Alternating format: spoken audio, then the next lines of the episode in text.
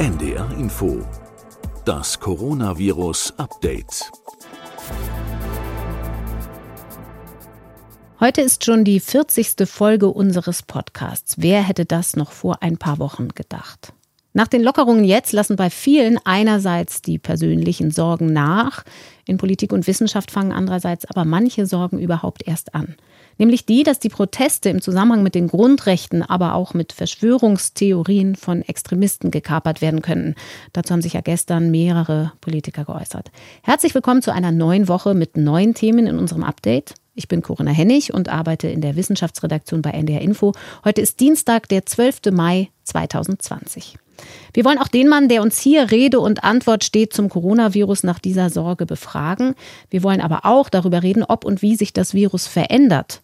Und wir wollen mal wieder in den konkreten Alltag einsteigen und gucken, ob wir eigentlich schon genug wissen darüber, wie sich das Virus überträgt. Und zu all dem bin ich per App verbunden mit Christian Drosten, dem Leiter der Virologie an der Berliner Charité. Hallo, Herr Drosten. Hallo. Sie haben einen offenen Brief unterzeichnet, gemeinsam mit anderen Wissenschaftlern und Ärzten weltweit, in dem Sie von den Unternehmen, die hinter den sozialen Medien stehen, Unterstützung fordern gegen das, was jetzt als Infodemie bezeichnet wird. Also falsche oder irreführende Informationen rund um die Pandemie. Da sind neben Medizinern aus aller Welt auch aus Deutschland bekannte Namen dabei. Ihre Braunschweiger Kollegin aus der Virologie, Melanie Brinkmann zum Beispiel, aber auch so populäre Prominenz wie Eckhard von Hirschhausen. Um welche Inhalte geht es Ihnen da vor allem? Na, es lässt sich ja kaum noch zusammenfassen, was so kursiert in sozialen Medien, häufig in Form von Videos, die man sich abrufen kann und die zum Teil Millionen von Abrufen haben und die voller Unsinn sind, voller falscher Behauptungen, die überhaupt nicht fundiert sind von Personen, die sich dann berufen auf ihre medizinische Ausbildung, sind zum Teil Ärzte, zum Teil Professoren auch dabei, die irgendeinen Quatsch in die Welt setzen und die nie in ihrem Leben an diesen Themen wirklich gearbeitet haben, denen man aber dann eben glaubt anhand von ihren äh, akademischen Qualifikationen. Aber es geht auch weiter. Es sind natürlich auch richtige Verschwörungstheoretiker dabei, die schon lange vor dem Aufkommen dieser Pandemie über andere Themen, ganz andere Themen, die nicht im Infektionsbereich sind, auch Verschwörungstheorien verbreitet haben, wo man zum Teil nachgewiesen hat, dass das alles Unsinn ist und dass diese Personen einfach nicht vertrauenswürdig sind.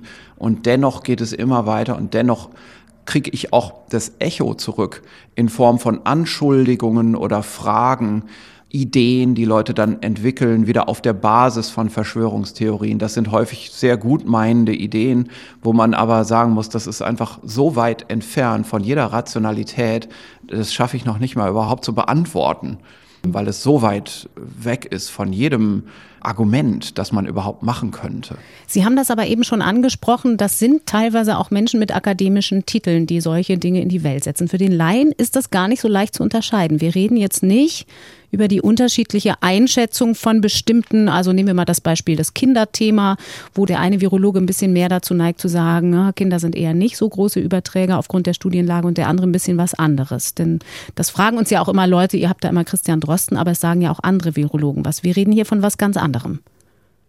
Ja, das ist schon was ganz anderes. Also das Kinderthema ist im Moment einfach ein offener Bereich, wo uns Daten fehlen und wo die wenigen und zum Teil wenig soliden Daten, die vorhanden sind, dann von unterschiedlichen Wissenschaftlern leicht unterschiedlich interpretiert werden. Das ist auch gut und richtig so.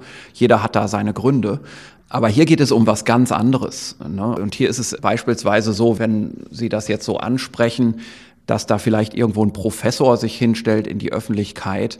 Ich bin auch Professor und ich würde mich nie trauen, ähm, irgendwelche Dinge an die Öffentlichkeit zu geben, die auch noch so viel Meinung beinhalten, zum Beispiel über Bakterien. Ich bin Virologe und ich würde mich nie äußern zu einem bakteriologischen Thema. Und das ist ja jetzt für den normalen Zuschauer fast dasselbe, Viren und Bakterien, für einen Wissenschaftler aber nicht. Es geht sogar viel weiter. Ich würde mich auch nicht trauen, innerhalb der Virologie mich in dieser Breite und in dieser Meinungsstärke zu äußern, zu einem anderen Virus als dem Virus, an dem ich hier arbeite. Man kann die Literatur und man kann die Fachkenntnis in diesem Gebiet nicht kennen, wenn man nicht absoluter Spezialist ist. Und das ist der einzige Grund, warum ich als Person hier überhaupt in der Öffentlichkeit stehe.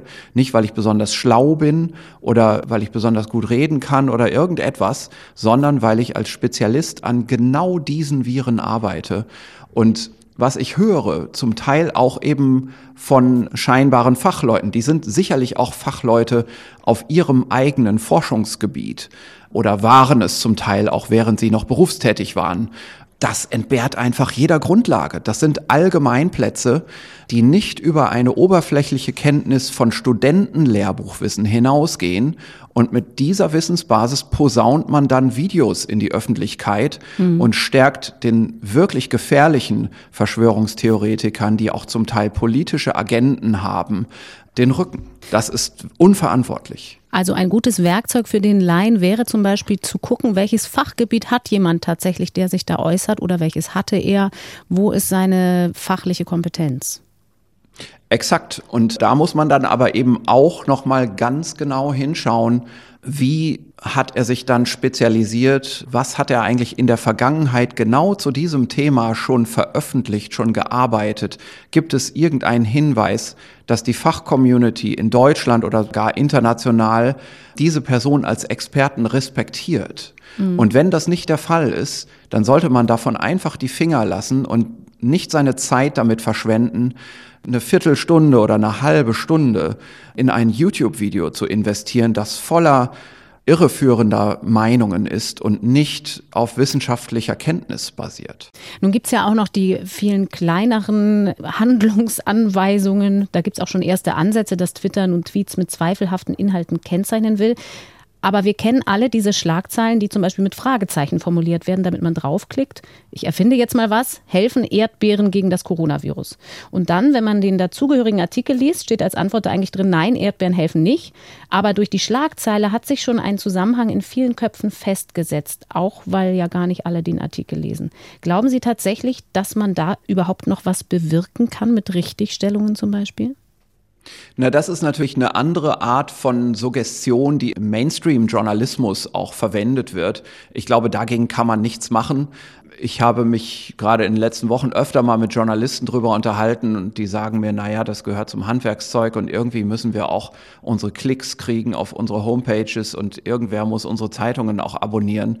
Also das ist ein Massenphänomen, das halte ich selber auch für gefährlich und das ist mit dafür verantwortlich, dass wir jetzt auch so eine Zersplitterung der öffentlichen Meinung haben in Deutschland. Aber die Frage ist natürlich, wer liefert denen im Journalismus, die diese verkürzten Schlagzeilen machen, eigentlich das Futter? Mhm. Und das machen eben tatsächlich Wissenschaftler in verstärktem Maße, wenn sie unter dem Deckmantel eines Titels oder einer wissenschaftlichen Befassung Dinge verbreiten, die einfach nicht fundiert sind. Da macht man ja gerade so einem Missbrauch in den Medien das Tor auf. Wir wollen uns mal ein bisschen in den Alltag der Menschen begeben vor wissenschaftlichem Hintergrund und weg von diesem Fake News-Thema. Wir haben mit der Phase der verschiedenen Lockerungen ja jetzt einen Weg beschritten, der ein paar Ansteckungssituationen grundsätzlich ein bisschen mehr in Kauf nimmt. Draußen ist die Luft in Bewegung, drin mit gesundem Menschenverstand schon betrachtet schon schwieriger. In Niedersachsen zum Beispiel, aber auch in anderen Bundesländern dürfen Restaurants wieder öffnen. Diese Woche ist gerade kühler, da kann man das ganz anschaulich durchspielen. Die Leute sitzen drin mit Abstandsregeln und Auflagen. Aber es können ja auch symptomlos Infizierte dort sitzen. Die sitzen da vielleicht eine Stunde lang oder länger, husten nicht, aber sprechen und atmen. Da hat der Gesundheitspolitiker Karl Lauterbach zuletzt in einer Talkshow mit Äußerungen bei unseren Hörerinnen und Hörern für Aufsehen gesorgt, weil er sagt, Leute bedenkt, da geht es um das Stichwort Aerosol. Also keine groben Tröpfchen. Vielleicht können wir noch mal genau die Definition machen, von welchen Begriffen reden wir hier und welche Bedeutung haben sie? Tröpfcheninfektion, Aerosol in so einer Situation. Wir haben am Anfang, als dieses Virus aufkam, sehr stark an Tröpfcheninfektionen nur gedacht. Die Tröpfcheninfektionen, das sind kleine Tröpfchen, die man von sich gibt beim Husten oder auch beim Sprechen. Die haben eine Größe von mehr als fünf Mikrometern. Also ein Mikrometer ist ein Tausendstel Millimeter. Mhm. Und die fallen zu Boden in einem Abstand von ungefähr einem anderthalb Meter um einen herum. Da fallen die ziemlich schnell zu Boden und können dann also nur aufgenommen werden von jemandem, der sich dann infiziert, wenn der nah an einem dran ist. Daher also diese ganze Überlegung zu den Abstandsregeln, dass Tische bestimmten Abstand voneinander haben oder wie man das jetzt zum Beispiel auch sieht in Kirchen, dass also die Gläubigen auf Lücke sitzen müssen mit anderthalb oder zwei Metern Entfernung. Und beim Aerosol ist es anders. Aerosolpartikel sind auch Flüssigkeitströpfchen, die sind aber kleiner als fünf Mikrometer. Und je kleiner die werden, desto leichter werden die, desto mehr profitieren die von Dingen wie Auftrieb und desto mehr ist auch der Inhalt von so einem Partikel teilnehmend am spezifischen Gewicht dieses Partikels und ist zum Teil leichter als Wasser. Und das führt dazu, dass solche Partikel dann nicht so leicht sinken, sondern einfach in der Luft stehen bleiben und dort zum Teil lange stehen bleiben. Diese Partikel, die sind in Flüssigkeit, in Wasser eingehüllt und dieses Wasser verdunstet relativ schnell. Dadurch werden die Partikel noch kleiner. Die sind dann zum Teil unter einem Mikrometer groß. Und solche Partikel, das nennt man dann hier in diesem infektionsmedizinischen Zusammenhang ein Aerosol. Und dieses Aerosol, das steht in der Luft und in diesen feinen Aerosolpartikeln können auch noch infektiöse Viren sein und die Infektiosität kann tatsächlich für mehrere Stunden bleiben. Da hat also Herr Lauterbach vollkommen recht. Ähm, mhm. Und da muss man vielleicht auch sagen, das ist mal wieder so ein Beispiel. Ich habe das gelesen in sozialen Medien, wie er in die Kritik geraten ist. Da haben dann Kommentatoren geschrieben, er sollte mal weniger in Talkshows gehen und er selber sollte doch mal darauf achten, wie er sich verhält. Und dann wird eine Liste von Talkshow-Auftritten gemacht. Auch das ist wieder so eine Personifizierung, so ein Zielen auf eine Person, und damit ein Treffen des Inhalts, den diese Person von sich gibt. Aber dieser Inhalt ist vollkommen richtig. Herr Lauterbach ist jemand, der gilt ja als SPD-Medizinexperte und er liest einfach auch wirklich. Und was der so in sozialen Medien von sich gibt, das ist einfach Stand der Dinge. Das muss man einfach sagen. Der kennt sich aus und er ist von seiner Grundausbildung Epidemiologe. Und da ist es jetzt erstmal egal, ob irgendjemand findet, dass der zu viel in Talkshows sitzt. Der geht in die Öffentlichkeit und informiert mit richtigen Inhalten. Mhm. Was er jetzt gesagt hat, ist, er findet es problematisch mit der Restaurantöffnung, denn es entsteht bei dieser Infektion neben den Tröpfchen auch ein Aerosol. Durchs Atmen schon? Einfach durchs Ausatmen, aber auch durch Sprechen und Husten. Es ist einfach ein Spektrum von Größen bei diesen Flüssigkeitströpfchen, die das ausmachen. Da sind eben Tröpfchen und Aerosolpartikel mit dabei. Und jetzt gibt es Erkenntnisse, zum Beispiel über Übertragung per Aerosol in einem Restaurant in China. Das ist gut publiziert. Ich kenne diese Studie. Und es gibt auch Erkenntnisse zu vielen anderen Infektionskrankheiten, die das gebieten, dass man eben, wenn man weiß, dass es zusätzlich eine Aerosolkomponente gibt, dass man das auch berücksichtigt. Und wir wissen das inzwischen. Das ist so weit gediehen, dass wir nicht nur mehrere Originalarbeiten haben, die das beweisen, dass es eine Aerosolkomponente gibt. Die haben wir zum Teil auch hier im Podcast schon besprochen, sondern es gibt auch eine Stellungnahme der amerikanischen Nationalen Akademie der Wissenschaften, hm. die sagt, so ist es jetzt nun mal. Diese Infektion hat eine bedeutende Aerosolübertragungskomponente. Und hier geht es dann eben los mit Schätzungen. Hier muss man dann als Experte anfangen, zu schätzen und vielleicht sich an einzelnen Studien zu orientieren. Und da gibt es eine Studie aus der Gruppe von Christoph Fraser, die das auch mitmodelliert hat, die schon sagt, die Aerosolübertragung, die ist wahrscheinlich deutlich wichtig. Und es ist so nach meiner Einschätzung, nach nicht nur dieser Studie, sondern nach dem, was ich summiere, auch an dem, was ich sehe, wie viel Aerosol entsteht in Ausscheidungsstudien. Wenn ich mir das alles zusammenfasse, dann ist mein Bauchgefühl, fast die Hälfte der Übertragung ist Aerosol, fast die andere Hälfte der Übertragung ist Tröpfchen und vielleicht so zehn Prozent der Übertragung ist Schmierinfektion oder Kontaktinfektion, wie man sagt, also irgendwas klebt an den Händen. Und Demgegenüber muss man natürlich auch Alltagsempfehlungen stellen. Also zum Beispiel ist für mein Gefühl das ständige Hinweisen auf Händewaschen und Desinfektionssprays, die man auf Oberflächen sprüht, total übertrieben. Mhm. Also ich glaube, dass man damit nicht so viel bewirken kann durch das viele Händewaschen und das viele Desinfizieren und dass man im Umkehrschluss auch nicht sagen kann, wir machen jetzt hier alles auf weil wir ja jede Menge Desinfektionsmittel versprühen und uns immer schön die Hände waschen. Wenn die Leute dicht an dicht in einem Raum sitzen, halte ich das auch für gefährlich. Und Da gibt es aber natürlich auch eine gute Botschaft mit dabei. Wenn man das so anerkennen kann und wenn vielleicht auch andere Experten sich auf so eine Einschätzung einigen können, und ich glaube, dass das so ist, also ich glaube, dass auch erfahrene Hygieniker das ähnlich einschätzen würden, dann kann man daraus ja auch wieder etwas machen. Man muss ja dann nicht sagen, alle Restaurants müssen jetzt weiter geschlossen bleiben, sondern man kann ja auch sagen, es wird Sommer und der Außenbereich, ist zunächst einmal als eine relativ sichere Zone einzustufen.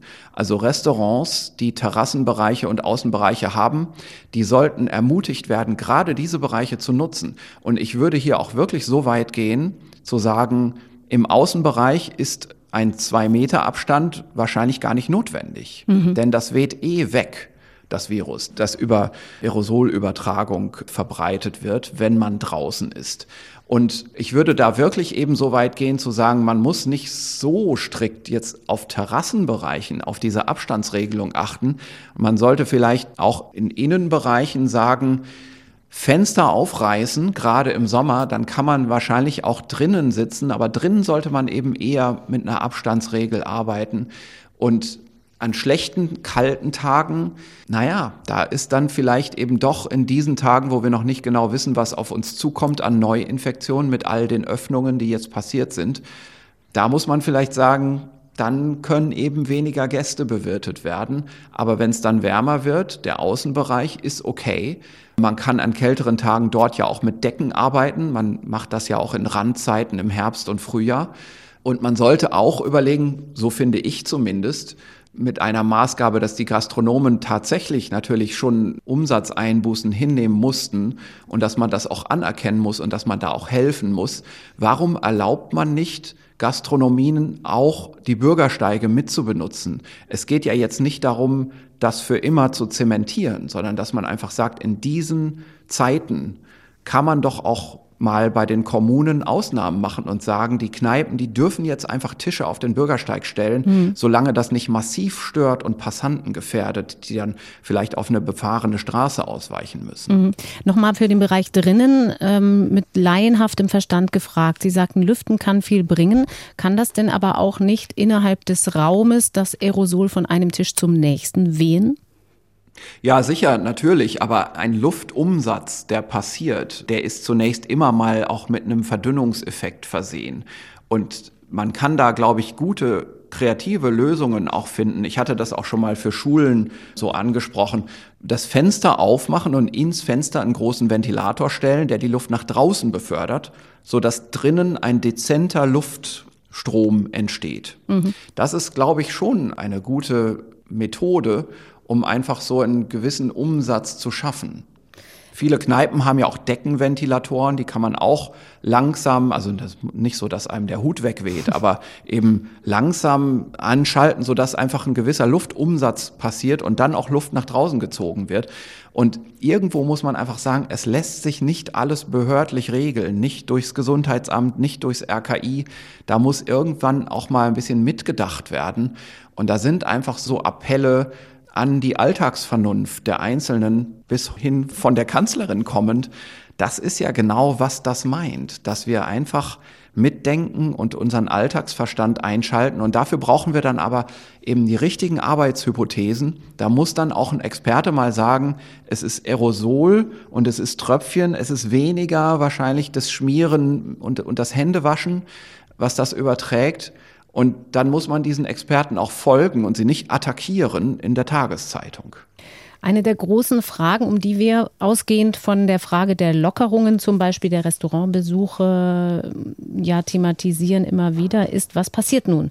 Gibt es einen deutlichen Wiederanstieg bei der Zahl der Neuinfektionen schon jetzt mit den Effekten des Sommers? Wie wirken sich die Lockerungen aus? Man sieht, das haben auch Hörerinnen und Hörer bei uns nachgefragt, in den Zahlen des Robert Koch Instituts, dass die Reproduktionsziffer wieder leicht angestiegen ist also die Rechengröße, die angibt, wie viele andere ein Infizierter potenziell ansteckt. Ist das schon ein Grund für gesteigerte Nervosität oder müssen wir eigentlich eher auf die tatsächlich gemeldeten Fallzahlen gucken, weil der Wert eh eben nur ein statistischer ist, also streng genommen bloß einer auf dem Papier? Wir sind in Deutschland in einer Situation, dass wir noch relativ wenig Neuinzidenz haben, die gemeldet ist. Und wir sollten uns einfach hier auch mal auf die Aussagen des Robert Koch Instituts verlassen. Das Robert Koch Institut sagt, die R0 ist angestiegen, aber es gibt gerade wegen dieser niedrigen zugrunde liegenden Inzidenz, die wir in Deutschland jetzt haben, weil wir eben schon sehr gut das Ganze gebremst haben, eine hohe statistische Unsicherheit bei dem R-Wert, der ermittelt wird. Und es kann sein, dass der jetzt ganz von selbst auch wieder unter eins geht. Es kann aber auch sein, dass der jetzt über eins bleibt. Der liegt ja jetzt leicht über eins. Dazu muss man aber auch wissen, wenn wir in der Bevölkerung wenig Infektionstätigkeit haben, dann hat das auch wenig Konsequenzen. Während bei einer hohen Infektionstätigkeit ein Wert von eins zum Teil einfach auch nicht tolerabel ist, selbst wenn er auf eins ist, weil diese hohe Zahl von Infektionen dann gleich hoch bleibt. Mhm. Und das muss man ja dann zum Teil auch wieder wegbekommen, denn sonst stauen sich dann doch wieder die Fälle an auf den Intensivstationen, weil es zusätzliche Effekte gibt, wie zum Beispiel das Einwandern der Infektion in ältere Altersgruppen. Und da gibt es also in den USA eine ganz schwierige Grundsituation, wo auch gerade über diese Öffnung gesprochen wird. Viele Bundesstaaten haben in den USA jetzt geöffnet. Die sind in der gleichen Situation wie in Deutschland. Und in Deutschland haben wir es so gut geschafft, die Inzidenz runterzubringen, dass wir es jetzt sogar schaffen und uns leisten können, in der Öffentlichkeit auf so Institutionen wie dem Robert Koch Institut rumzuhacken. Auch das wird gerade zum Sport. Ich kann das überhaupt nicht verstehen. Wir sollten uns vielleicht hier mal in einem der nächsten Podcasts vornehmen, den täglichen Situationsbericht des Robert Koch Institut mal gemeinsam durchzunehmen, um mal zu verdeutlichen, was da alles geleistet wird, was da an täglich aktuellen Zahlen geliefert wird. Und das ist ganz egal, ob das Meldesystem jetzt dazu führt, dass die Zahlen drei Tage alt sind oder ob es jetzt wirklich wie scheinbar genau von der Johns Hopkins University aus den Medien zusammengetragen vom Vortag sind. Die Auflösungstiefe und der Informationsgrad, den das Robert Koch Institut hier jeden Tag, einschließlich Sonn- und Feiertagen, von neuem liefert, ist so hoch, das finden Sie in kaum einem anderen Land in Europa in dieser Qualität. Mhm. Aber es ist ja egal, man hackt trotzdem auf dem Robert Koch Institut rum, denn letztendlich haben wir ein Luxusproblem in Deutschland. Die Intensivstationen sind leer und damit scheint es das ganze Problem ja gar nicht zu geben. Vielleicht nehmen wir uns das ja tatsächlich mal vor, vor allem auch als Lesehilfe, denn da sind ja auch ich glaube viele schon, ja, drin. sollten wir vielleicht machen. Nowcast zum Beispiel ist so ein Begriff, den nicht mhm. jeder Hörer und jede Hörerin vielleicht sofort richtig interpretieren kann. Sie hatten aber eben schon angedeutet die Situation in den USA. Also mhm. die Frage, was bewirken die Lockerungen da? Da hat die Columbia University eine Modellierungsstudie vorgelegt, die das auf regionaler Ebene ausrechnet. Es ist ja bei den Modellierungen immer ein bisschen schwierig, ganz langfristig zu gucken, weil da nicht einbezogen werden kann, wie sich die Leute verhalten. Das verändert sich ja. Die gucken aber relativ kurzfristig auf die Änderungen der nächsten zwei Wochen oder vier Wochen, richtig? Ja, genau. Also genau, so ein knapper Monat. Also es ist ja in den USA so, dass 25 Staaten Ende April, Anfang Mai die Ausgangsbeschränkungen gelockert haben, die Kontaktbeschränkungen. Und was jetzt hier gemacht wurde, ist, man hat sich gefragt, was bedeutet das eigentlich in Monatsfrist? Also was ist da zu erwarten an, ja, an Effekten? Und da muss man natürlich bestimmte Annahmen zugrunde legen, wie zum Beispiel, was wäre, wenn man eine zehn Prozent höhere Kontaktfrequenz hat in der allgemeinen Bevölkerung und was ist, wenn man noch dazu rechnet, dass Geschäfte häufiger besucht werden zum Beispiel. Da kann man eben Annahmen dazu treffen, wie sich dann die Kontakt- und auch die Übertragungsrate verändert und man kann wieder bestehende andere Daten, die konstant sind, zugrunde legen. Hier wurde zum Beispiel ein sehr differenziertes Modell über die Infektionssterblichkeitsrate nach Altersstufen differenziert verwendet.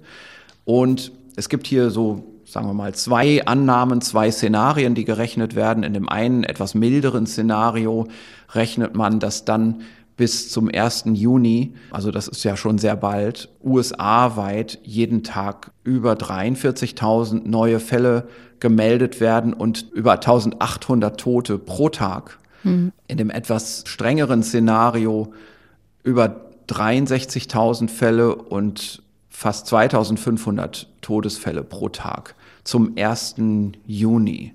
Und eine der Hauptaussagen dieser Studie ist eine Erinnerung an ein Phänomen, dass wir einfach die Tätigkeit in so einer breiten Bevölkerung wie in den USA gar nicht bemerken können, weil ja schon alleine das Meldewesen fast so langsam ist wie das Fortschreiten der Erkrankung. Mhm. Und dass das Ganze vollkommen versteckt abläuft, bis plötzlich eine Riesenzahl von Verstorbenen und von vielen komplizierten Fällen auftritt, die dann wieder in den Intensivstationen sind.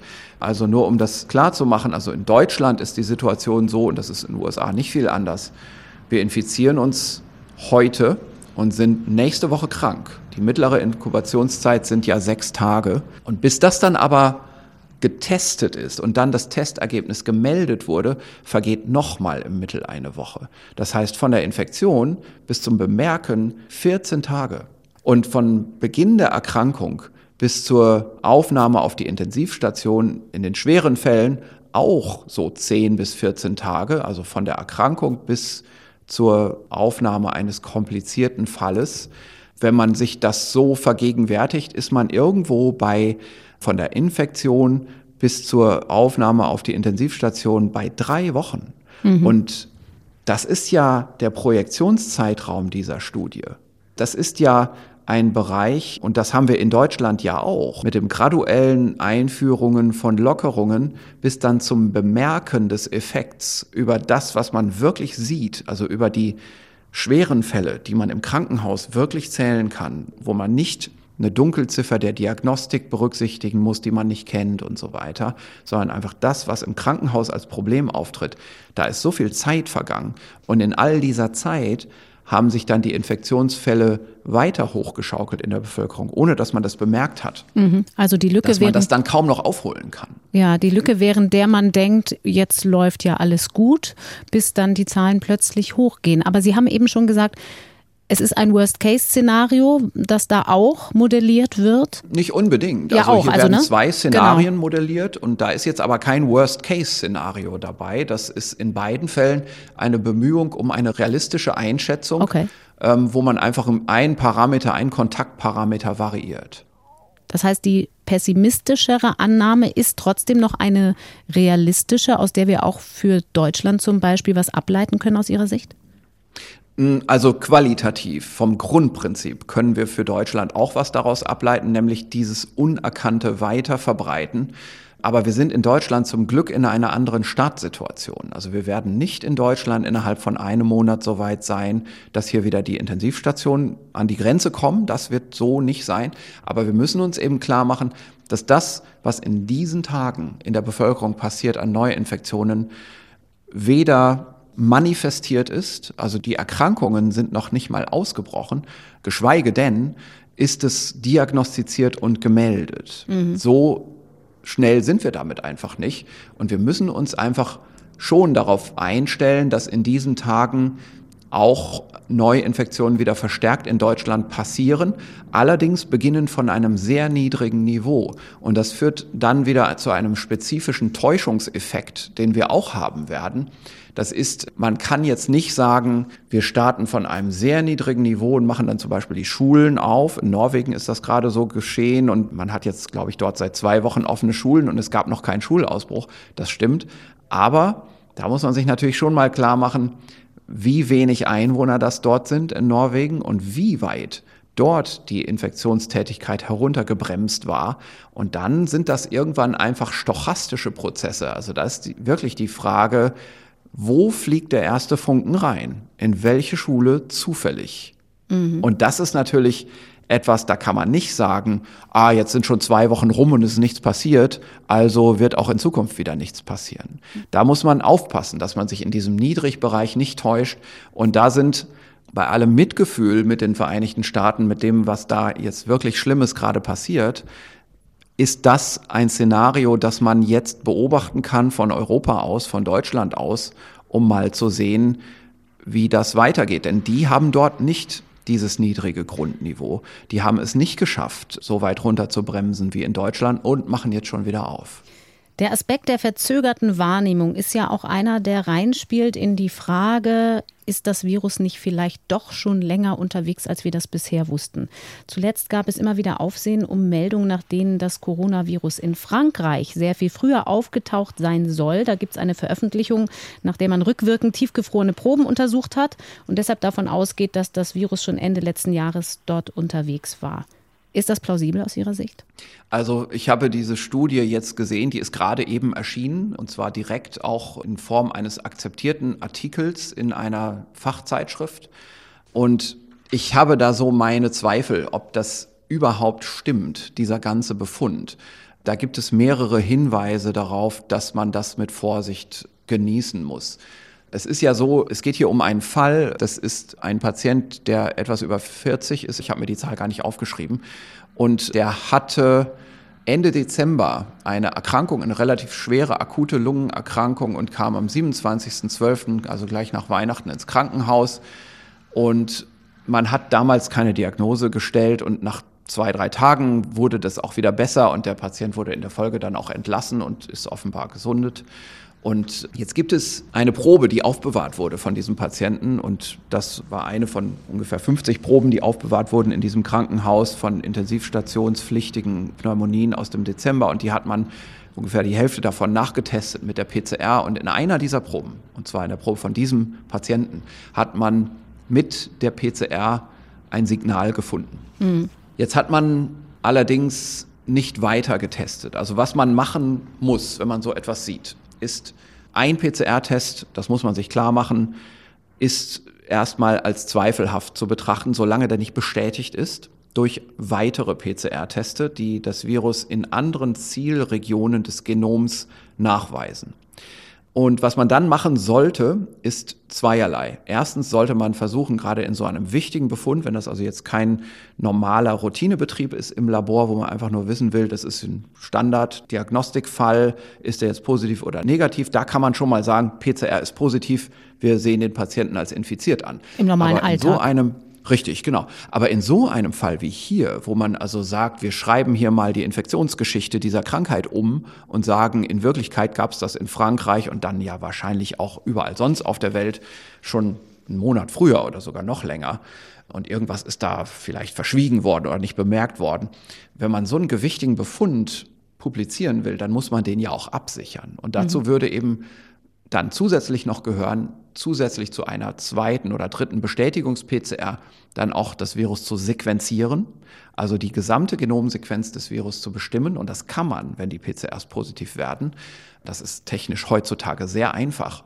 Und daran würde man etwas ganz Besonderes sehen, nämlich man hätte dann ein Virus vor sich, dessen Mutationskonstellation auch einem frühen Virus entsprechen müsste. Denn diese Viren, die wandeln sich mit der Zeit, die unterliegen also kontinuierlich, je mehr Zeit vergeht, einer parallelen Mutationstätigkeit. Und wenn wir heute ein Virus sequenzieren, dann können wir sagen, aus welchem Monat das höchstwahrscheinlich stammt. Und wenn uns jemand fragen würde, ob das ein Virus ist aus dem Dezember, dann würde ich sagen, das kann ich mit einiger Sicherheit an der Sequenz ablesen. Das aber noch Und ohne, dass es seine Eigenschaften für uns Patienten verändert das, hat. Genau, das hat mit dem Phänotyp, also mit dem Verhalten des Virus in der Infektion jetzt gar nichts zu tun. Das ist ein still ablaufender, fortwährender Mutationsprozess. Mhm. Und dann sollte man noch was anderes machen, nämlich wenn man einen Patienten hat, von dem man sagt, der hat sich im Dezember wahrscheinlich infiziert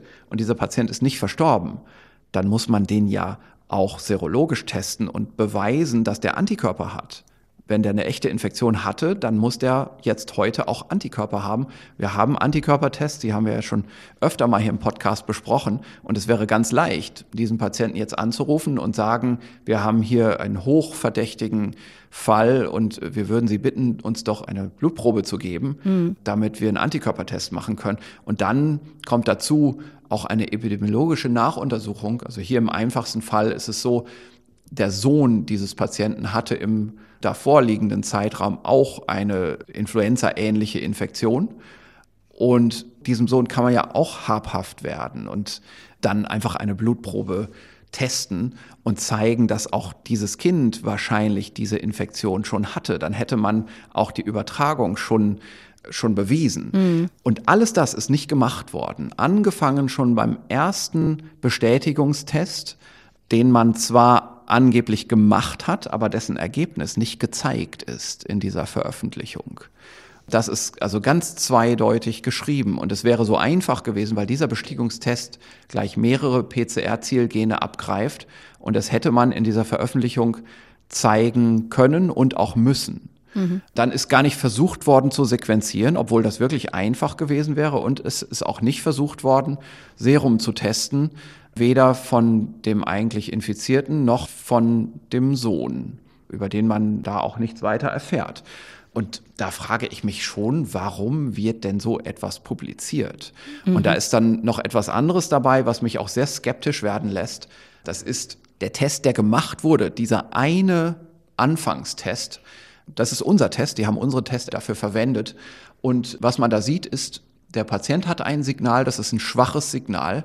Und die Positivkontrolle, die man verwendet in diesem Test, ist unglaublich stark eingesetzt. Also niemand, kein normales Diagnostiklabor würde eine so unfassbar hohe Konzentration einer Positivkontrolle in eine PCR einsetzen. Das tut man nicht, denn man weiß, wenn man sehr viel Kontrollmaterial, das ja eine Kopie des Virusgenoms ist, mhm. sehr viel von diesem Kontrollmaterial in die Reaktion reintut, dann hat man ein ganz hohes Risiko, dass das rüberhüpft in ein anderes Testgefäß. Wir sprechen davon Kreuzkontamination und dass man einen Befund hat, der einfach nicht stimmt. Dass man sich also selber seine Testreaktionen verschmutzt durch die Positivkontrolle. Und darum setzt man die Positivkontrolle immer im ganz niedrig positiven Bereich ein, wenige Moleküle pro Reaktion nur, damit diese Kreuzkontaminationsgefahr nicht entsteht. Und man sieht hier anhand des einen überhaupt gezeigten Datenpunkts in diesem Paper, dass diese Autoren offenbar nicht wissen, wie man mit einer Positivkontrolle umgeht und sich selber ein hohes Risiko einhandeln eines falsch positiven Ergebnisses. Mhm. Also ich muss wirklich sagen, ich verstehe nicht, wie man das so publizieren konnte, wie die Gutachter das so durchlassen konnten. Das ist ja offenbar begutachtet worden. Und ich verstehe erst recht nicht, wie man mit so einem Befund so eine breite Pressearbeit machen kann und so die Wissenschaftsöffentlichkeit verunsichert. Also eine Studie, die trotz Begutachtung offenbar mit großer Vorsicht zu genießen ist. Vielleicht ist das der entscheidende Punkt, an dem wir noch was aufgreifen können, das ich ehrlich gesagt schon lange auf meinem Zettel stehen habe, nämlich die Frage nach dem Ursprung des Virus. Da kursierte ja lange die viel geäußerte Theorie, es könnte vielleicht doch aus einem chinesischen Labor stammen, wo es durch einen Unfall aus der Zellkultur in die Öffentlichkeit gelangt ist. Dann wurden Virologen zitiert, die gesagt haben, totaler Quatsch, man muss sich das Virus nur genau ansehen, dann weiß man, dass das tierischen Ursprungs ist. Gibt die Sequenzierung, also die Untersuchung des Erbguts da tatsächlich Hinweise? Kann man das sehen im Labor? Naja, also es gibt nah verwandte Viren in Tieren und man kann grundsätzlich dann in Massen solche Tiere beproben und kann hoffen, dass man einen möglichst nahen Verwandten von diesem Virus findet. Und da gab es so ein paar kleine Studien in China, die gemacht wurden, und kurioserweise hat man das Schuppentier gefunden mhm. als ein Träger von diesen Viren. Die Sequenzen, die ich da gesehen habe, die publiziert wurden aus dem Schuppentier, überzeugen mich allerdings überhaupt nicht, dass das jetzt wirklich der Ursprung des Virus ist. Das hat aber jetzt auch nicht unbedingt zu bedeuten, dass deswegen kein tierischer Ursprung besteht. Es ist einfach so, wir haben eine sogenannte unterbeprobte Situation. Also wir nehmen hier und da mal einen kleinen Stichpunkt und können daraus jetzt einfach wenig ableiten an der Verwandtschaft dieses Virus. Das ist so, wie wenn man wissen will, ob der, ja, wie soll man das denn mal sagen? Was soll ich hier für ein Beispiel geben? Ob der Delfin mit der Kuh verwandt ist, das ist er übrigens. Aber wir haben nie eine Kuh untersucht, sondern wir haben immer nur Pferde und Kamele und auch mal eine Maus und einen Menschen untersucht. Und da kann man schon sagen, ja, also das Pferd, das ist genetisch schon ähnlicher mit dem Delfin an vielen Stellen des Genoms wie der Mensch oder die Maus. Aber Jetzt hat ja der Delfin auch nicht eindeutig vier Beine. Und ja, also Sie wissen, was ich meine. Also wir fischen hier schon ganz schön im Trüben in einer unterbeprobten Situation, weil wir eben die wirkliche Verwandtschaft der Cetaceen, also der Meeressäugetiere, nur an einem Punkt bis jetzt kennengelernt haben, nämlich beim Delfin. Und wir haben nicht die vielen anderen Meeressäugetiere und dann die auch noch etwas näher verwandten Kühe hm. mitbeprobt. Wenn wir das getan hätten, dann hätten wir einen viel besseren Evolutionsnachweis oder Beweis. Und in der Evolutionsbiologie kann man fast nie etwas beweisen, fast immer so, dass man Inferenzen macht, also dass man eigentlich anhand von sehr besonders gut ausgearbeiteten Beispielen arbeitet, die man sich so erschließt. Und was man sich hier erschlossen hat, ist einfach noch nicht so ganz vollständig. Und diese Befunde in Schuppentieren, die kann ich so noch nicht mit Überzeugung glauben. Das liegt daran, dass man eben von der Grundarbeit her weiß, dass eigentlich diese gesamte Verwandtschaft dieser SARS-ähnlichen Viren in Fledermäusen existiert, und zwar in bestimmten Gattungen oder Unterfamilien von Fledermäusen, in den Rhinolophiden. Und jetzt ist übrigens ein interessanter neuer Befund rausgekommen, der für uns hier im Institut gar nicht so neu ist, aber die Kollegen aus China sind uns zuvor gekommen, das zu publizieren. Nämlich, wir haben hier eine ganz besondere Eigenschaft, und zwar eine bestimmte Protease-Spaltstelle, und die kommt als Zusatzeigenschaft zu der ganzen Spekulation um den Ursprung. Und da kommen wir auch in diesen Verschwörungsbereich rein, also in den Laborursprung. Da gibt es ja auch Theorien dazu. Das ist also eine Zusatzeigenschaft dieses Virus, die immer ins Feld geführt wird, wo man sagt, na ja, das ist aber eine Eigenschaft, die hat dieses Virus, aber die findet man in keinem der verwandten Tierviren. Das findet man nicht in Fledermäusen, das findet man nicht in diesen Schuppentieren, nämlich eine ganz besondere Schnittstelle in dem Hauptoberflächenprotein des Virus, in mhm. dem S, also Spike-Glykoprotein. Das, was für den und Eintritt in der Zelle verantwortlich ist. Richtig, dass diese Schnittstelle, die hilft dem Virus höchstwahrscheinlich beim Eintritt in die Zelle und wir können vermuten, dass sogar diese Replikationseigenschaft im Rachen vielleicht erleichtert wird durch das Vorhandensein dieser speziellen Schnittstelle, die in dem ursprünglichen SARS-Coronavirus nicht drin war, die in anderen chinesischen Fledermaus-SARS-Coronaviren nicht drin ist, die auch in dem Schuppentiervirus nicht drin ist. Und jetzt haben chinesische Wissenschaftler aber etwas gefunden, das wir in europäischen Rhinolophus-Fledermausviren auch schon gesehen haben, nämlich solch eine Spaltstelle. Die ist zwar geringfügig anders als die aus dem SARS-2-Virus des Menschen, aber die ist schon sehr, sehr ähnlich. Also die Auffassung, so eine Spaltstelle, die gehört doch in ein SARS-Virus gar nicht rein, die muss doch jemand künstlich im Labor da reingebaut haben, daran mhm. kann man doch sehen, dass das ein Laborvirus ist, die ist damit vom Tisch. Mhm. Ähm, wir sehen, genau das kommt in der Natur vor. Und wir wiederholen hier eine Diskussion, die wir um die Influenza auch schon geführt haben, wo das aber seit vielen, vielen Jahren schon lange klar ist, dass in der Natur so etwas entsteht unter Selektionsdruck, weil es dem Virus einfach was nützt. Das entsteht durch Zufall und da werden mehrere evolutionäre Zufälle aneinandergereiht und irgendwann kommt dann ein Virus dabei raus, das nicht nur graduell ein kleines bisschen besser repliziert, sondern einen enormen Replikationsvorteil hat.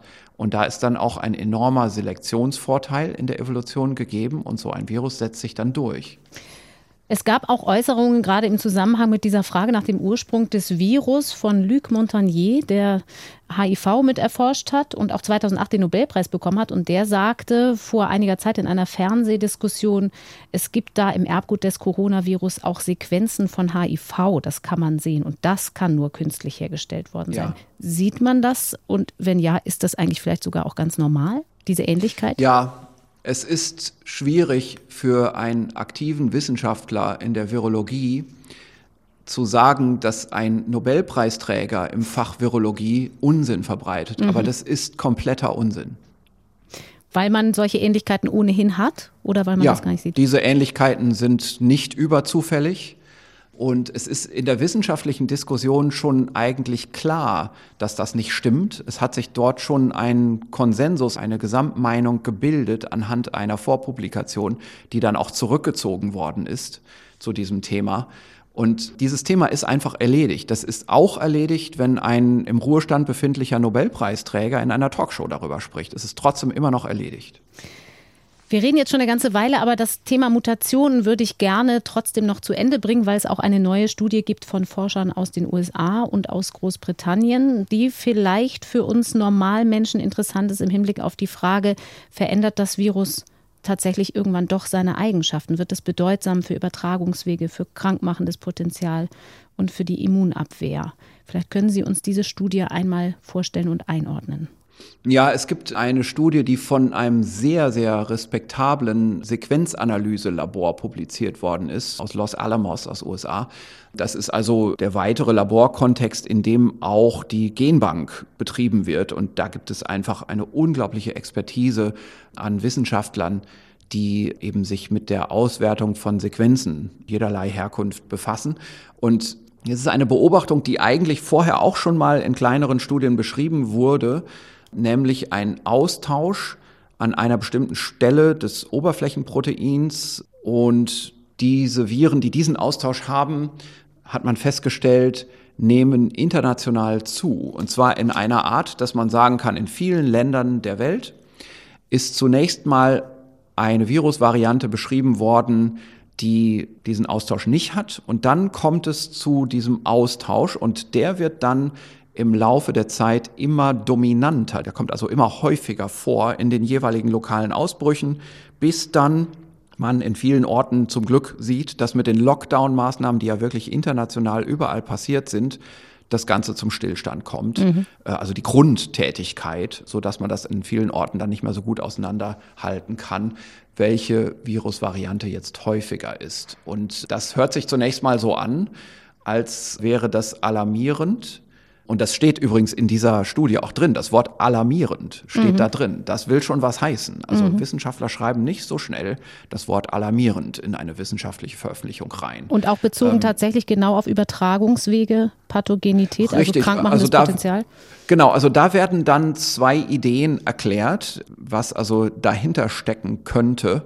Zum einen, eine Idee ist, im Bau des Virus könnte das einen Vorteil für das Virus bringen. Also ganz einfach gesagt, das Hauptoberflächenprotein besteht aus einzelnen Baukomponenten und diese Mutation könnte dazu führen, dass die besser aneinander pappen, diese Baukomponenten. Und das könnte ein Vorteil für das Virus sein, man weiß es aber nicht.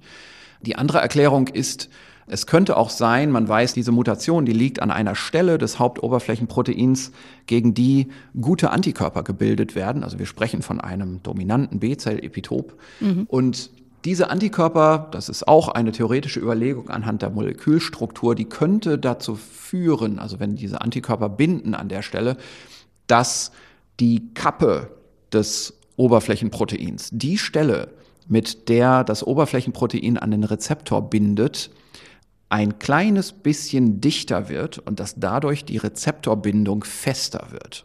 Das ist aber auch nur eine Überlegung anhand von Molekülstrukturen. Also das sind eben hier Sequenzvorhersagewissenschaftler, die so weit gehen, dass sie ihre Mutationen eben auch in theoretisch vorhergesagte Molekülstrukturen mit einberechnen und daraus Ableitungen schließen die aber jetzt dennoch immer im Labor überprüft werden müssen. Mhm. Und da muss ich sagen, mich überzeugt das, was ich da lese an theoretischen Überlegungen. Das würde mich so überzeugen, dass ich sagen würde, das lohnt sich, daran Experimente zu machen. Also die Zeitinvestition, jetzt zum Beispiel, wenn ich jetzt einem meiner Mitarbeiter sagen würde, das rekonstruieren wir jetzt mal anhand von einem künstlichen Virus im Labor, um mal zu sehen, ob das wirklich so ist dieses Investment würde ich machen. Das dauert vielleicht zwei, drei Monate, sowas herzustellen und dann nochmal zwei, drei Monate, um es zu untersuchen.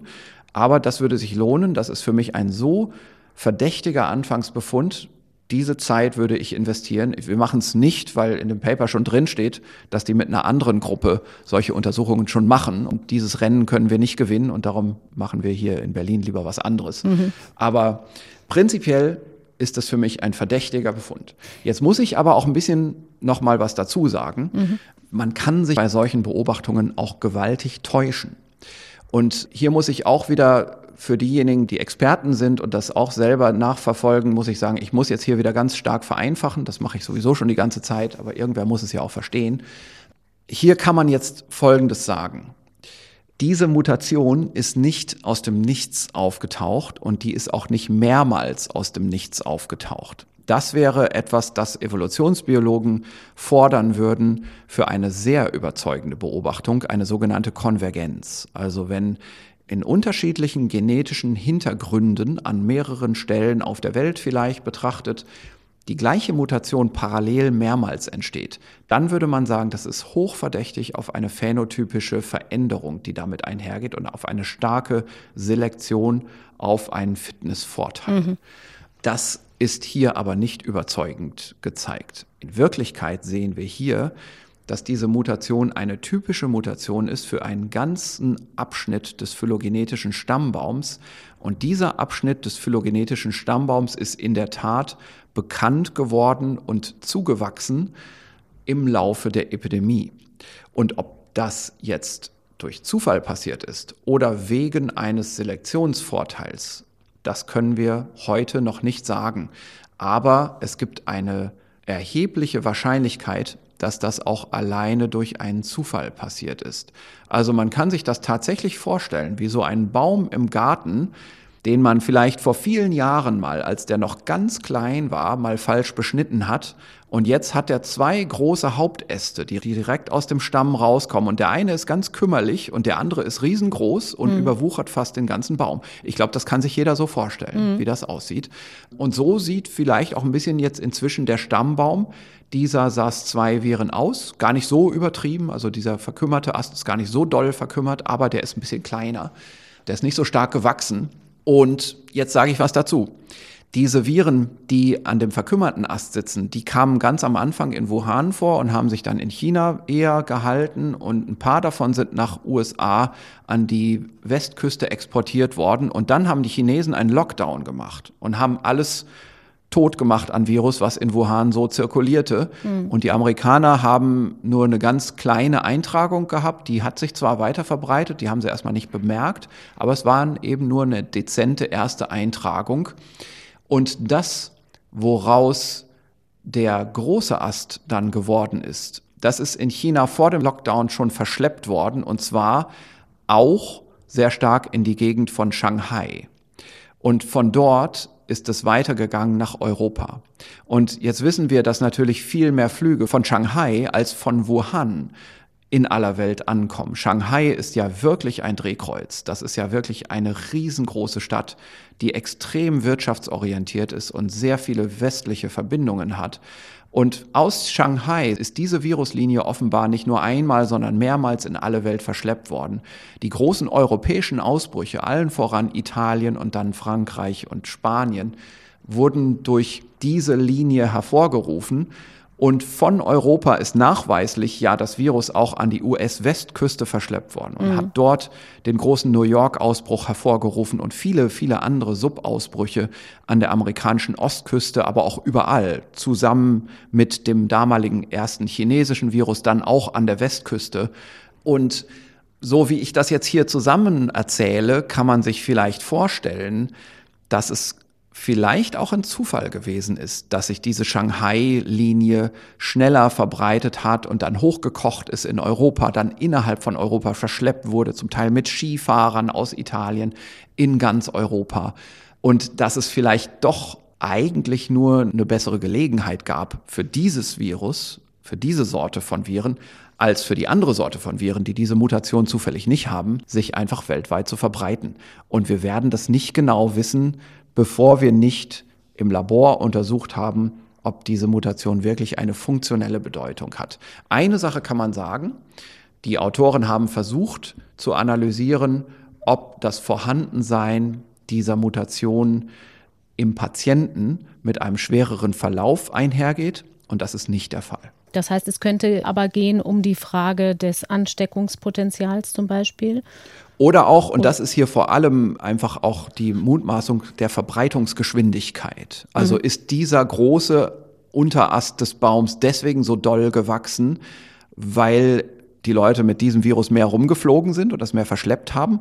Oder ist vielleicht wirklich die Übertragungsgeschwindigkeit schneller, weil die Fitness größer ist von dieser Virusvariante? Aber für uns Normalbürger ist es doch streng genommen am Ende egal, ob es zufällig entstanden ist oder nicht, wenn es denn schon hier sich stark verbreitet hat, diese Variante.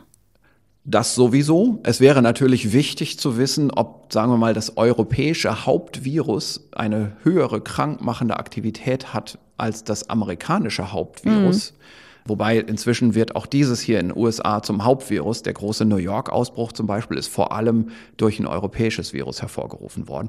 Aber die große Frage, die im Raum steht, ist dieses Virus gefährlicher als das andere, der andere Untertyp? Das ist natürlich medizinisch dann auch schon irgendwann eine relevante Überlegung. Aber im Moment können wir das einfach im Moment nicht sagen. Und man muss natürlich auch da wieder sagen, ein Wissenschaftler macht eine Veröffentlichung, die Pressestelle macht eine Pressemitteilung, die großen Zeitungen nehmen es auf und dann sickert das so weiter durch. Und bei jedem Schritt wird die Information ein kleines Stückchen weiter verkürzt. Und die Sorge und ganz größer. am Ende Richtig, und die Sorge größer und die Sensation größer und am Ende kommen dann die Schlagzeilen, wo dann noch ein Fragezeichen dahinter steht. Und es wird dann politisiert und dann ganz am Ende steht dann wieder so ein Experte, der muss dann wieder sagen, Moment, Moment, Moment, jetzt schauen wir uns das Ganze nochmal an und lassen mal die Kirche im Dorf. Ist aber die Frage der Immunabwehr eine, die da auch noch offen ist, weil Sie sagten, was die Krankheitsverläufe angeht, hat man schon Hinweis, dass es keine Auswirkungen darauf hat. Aber die Immunabwehr und das, was für die Impfstoffentwicklung wichtig wäre? Also die Mutation, die hier entstanden ist, die liegt nicht in einer Domäne an, die typischerweise neutralisierende Antikörper binden. Mhm. Die ja also die das glaube sind. ich jetzt anhand dieser Einschätzung nicht, dass das irgendeine Implikation hätte auf die Wirkung eines späteren Impfstoffs. Also noch viele Fragen offen, aber erstmal mit Vorsicht darauf reagieren und nicht gleich in große Sorge verfallen, bevor solche Fragen geklärt sind. Herr Drosten, wir merken, es gibt immer noch mehr zu besprechen. Wir machen für heute einen Strich drunter. Wir sprechen uns übermorgen wieder und sehen, was wir dann für weitere Fragen aufgreifen können aus der Aktualität und auch aus der Studienlage. Vielen Dank für heute. Gerne. Apropos offene Fragen und andere Themen. Meine Kollegen und Kolleginnen hier beim NDR gehen ja auch den vielen Fragestellungen nach, die sich rund um das Virus außerhalb des Labors stellen. Zum Beispiel der Frage, wie können die Rettungspakete bezahlt werden? Darum geht es in dem Podcast Wirtschaft in Zeiten von Corona. Alles ist anders. Kann und sollte man die Steuern raufsetzen? Inwieweit taugt der Marshallplan für einen Vergleich? Den NDR Info Podcast Wirtschaft in Zeiten von Corona, alles ist anders, gibt es zum Beispiel in der ARD Audiothek. Und da findet ihr, finden Sie auch unser Coronavirus Update am Donnerstag wieder und unter ndr.de slash Corona Update. Dort verlinken wir wie immer auch die wichtigsten Studien, die hier im Podcast besprochen werden und mit ein bisschen Verzögerung gibt es auch die Transkripte. Ich bin Corinna Hennig, danke an alle fürs Zuhören, bis übermorgen. Das Coronavirus Update. Ein Podcast von NDR Info.